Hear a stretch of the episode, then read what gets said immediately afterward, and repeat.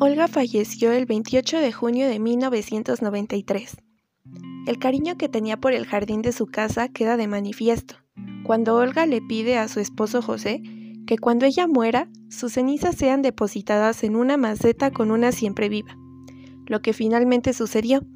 Sus cenizas, al igual que las de su esposo, reposan en una maceta con una planta de siempre viva, lo cual es una metáfora a que ella siempre va a estar viva en sus obras, en su casa y en su jardín.